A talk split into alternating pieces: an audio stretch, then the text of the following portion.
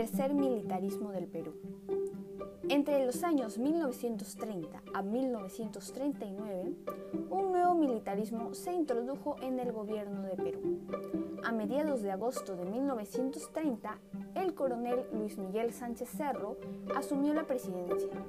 Su contrincante, Aya de la Torre, en las elecciones lo denunció públicamente por fraude electoral y se autoproclamó presidente moral del Perú.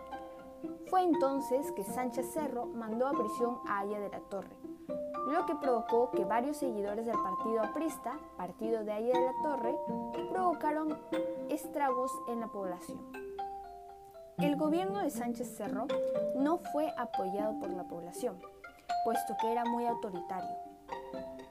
De su breve mandato se podría destacar la promulgación de la Constitución Política de 1933 la cual fijaba en seis años el periodo presidencial, prohibía la reelección inmediata del presidente de la República, implantaba la libertad de culto y reconocía el divorcio.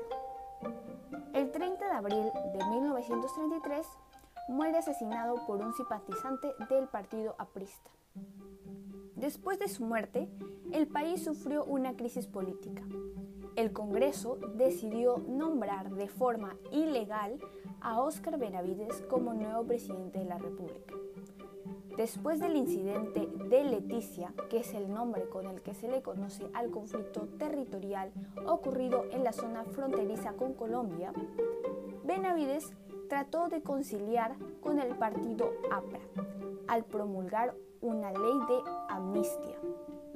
Lamentablemente, estas medidas no pusieron fin a la violencia, demostrándolo con el asesinato del director del periódico El Comercio.